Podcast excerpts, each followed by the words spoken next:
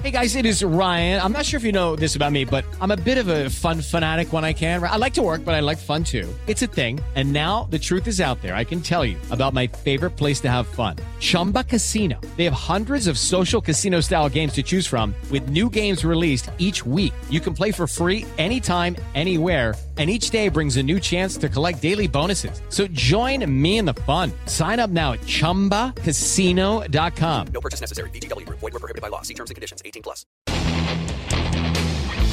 Ciudadanos informados, informando. Este es el podcast de Iñaki Manero, 88.9 Noticias. Información que sirve. Tráfico y clima cada 15 minutos. ¿Qué hay con el desabasto de medicamentos? ¿Cómo, ¿Cómo están las cosas? Ya había estado prometiendo el gobierno federal que ya había llegado y ahora le están comprando a China y le están comprando a, muchos países, pero, pero no se ve, ¿no?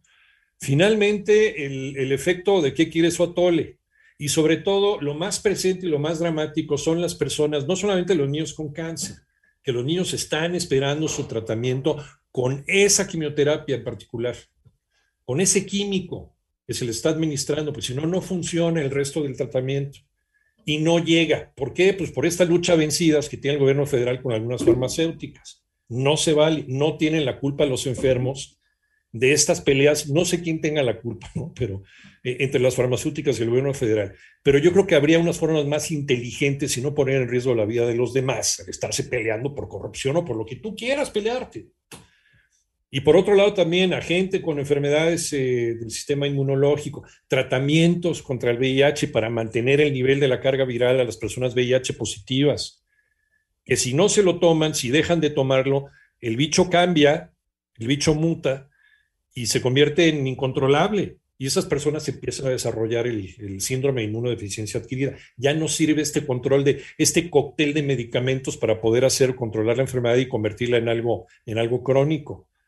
Para eso hay gente que necesita estar tomando continuamente una medicina que de repente no la encuentra en ningún lado. Y si la encuentran con la iniciativa privada, gastan un dinero que no es suyo, están endeudados hasta la camiseta. Y es gente que pagan su, su cuota al Instituto Mexicano del Seguro Social. No se vale, no es correcto. Y sí, como dice el presidente, y yo se la aplico ahorita, es inmoral completamente.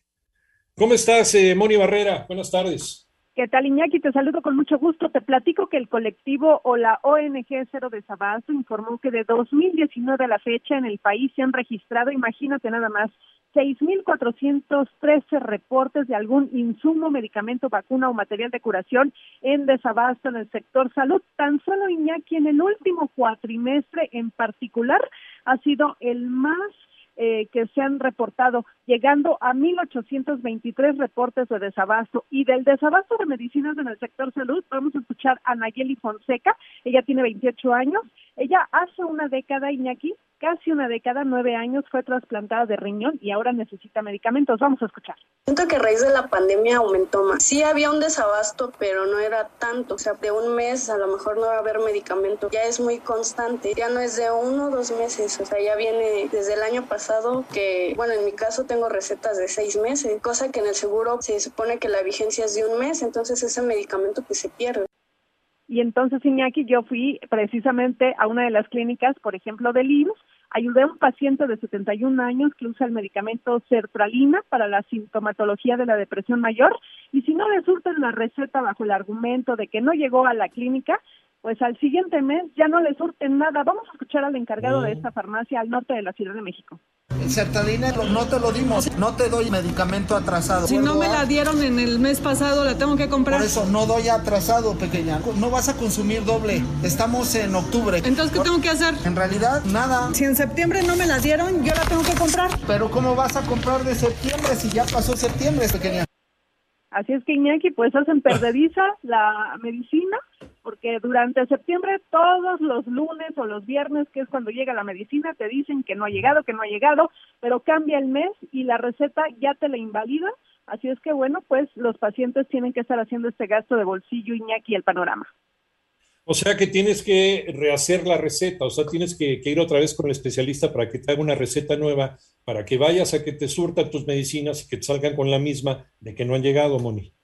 Eh, ¿Qué crees, Iñaki? También hicimos el ejercicio, a esta persona la acompañamos a, lo- a la dirección médica de la clínica, le cambiaron la receta con la fecha de octubre, nos volvimos a formar y nos negaron porque como ya nos habían visto, no nos iban a dar, dicen que por sistema, pero bueno, ya fue porque veníamos vestidos de cierta manera, nos reconocieron que nos formamos doble y de todos modos no le dieron la medicina a esta persona de 71 años, diciendo que el sistema no lo permite y que le hagan como quieran. Así es que dicen, si el mes ya cambió, aunque traigas la fecha correcta, ellos dicen que no y no te sueltan la medicina y no hubo forma, Iñaki, de obtener o de recuperar la medicina de septiembre. No, pues ahí está entonces la percepción con la realidad, ¿no? Ahí está la mañanera, ahí está el discurso, ahí está la promesa, ahí está el, el, este, el yo trabajo para ustedes, el primero los pobres, el, el van a llegar medicamentos para todo el mundo, ya estamos haciendo conecte con fulano, con mengano, con perengano, ya el gobierno federal eh, compró miles de millones de medicamentos a otros lugares para que ya, ya haya abasto, ya mañana, es más, ya desde ayer ya está el abasto, para que en la realidad, ¿no? No salgan con esto con que no hay, con el mes de septiembre no hay, tienes que cambiar tu receta, tienes que ir con el especialista para que te dé receta para el mes de octubre. El mes de octubre te la siguen aplicando y así se la han venido aplicando desde hace años a gente que está padeciendo y que tiene que estar, no puede vivir sin ese medicamento. Entonces, ¿cómo han sobrevivido los que no han fallecido, los que no han agravado su situación y no han fallecido? ¿Cómo han sobrevivido? Pues gastando dinero que no tienen, endeudándose hasta la camiseta con algo que debería de suministrárselo el gobierno federal. Díganme ustedes si esto no es un ejemplo de inmoralidad. Ahí se las dejo, ahí se las dejo en la mesa. Eh, ¿Algo más, Moni? No, Iñaki, nada más decir que, bueno, cuatro de cada diez personas de los que pusieron esos reportes considera que la corrupción es el responsable del desabasto de medicamentos. El panorama.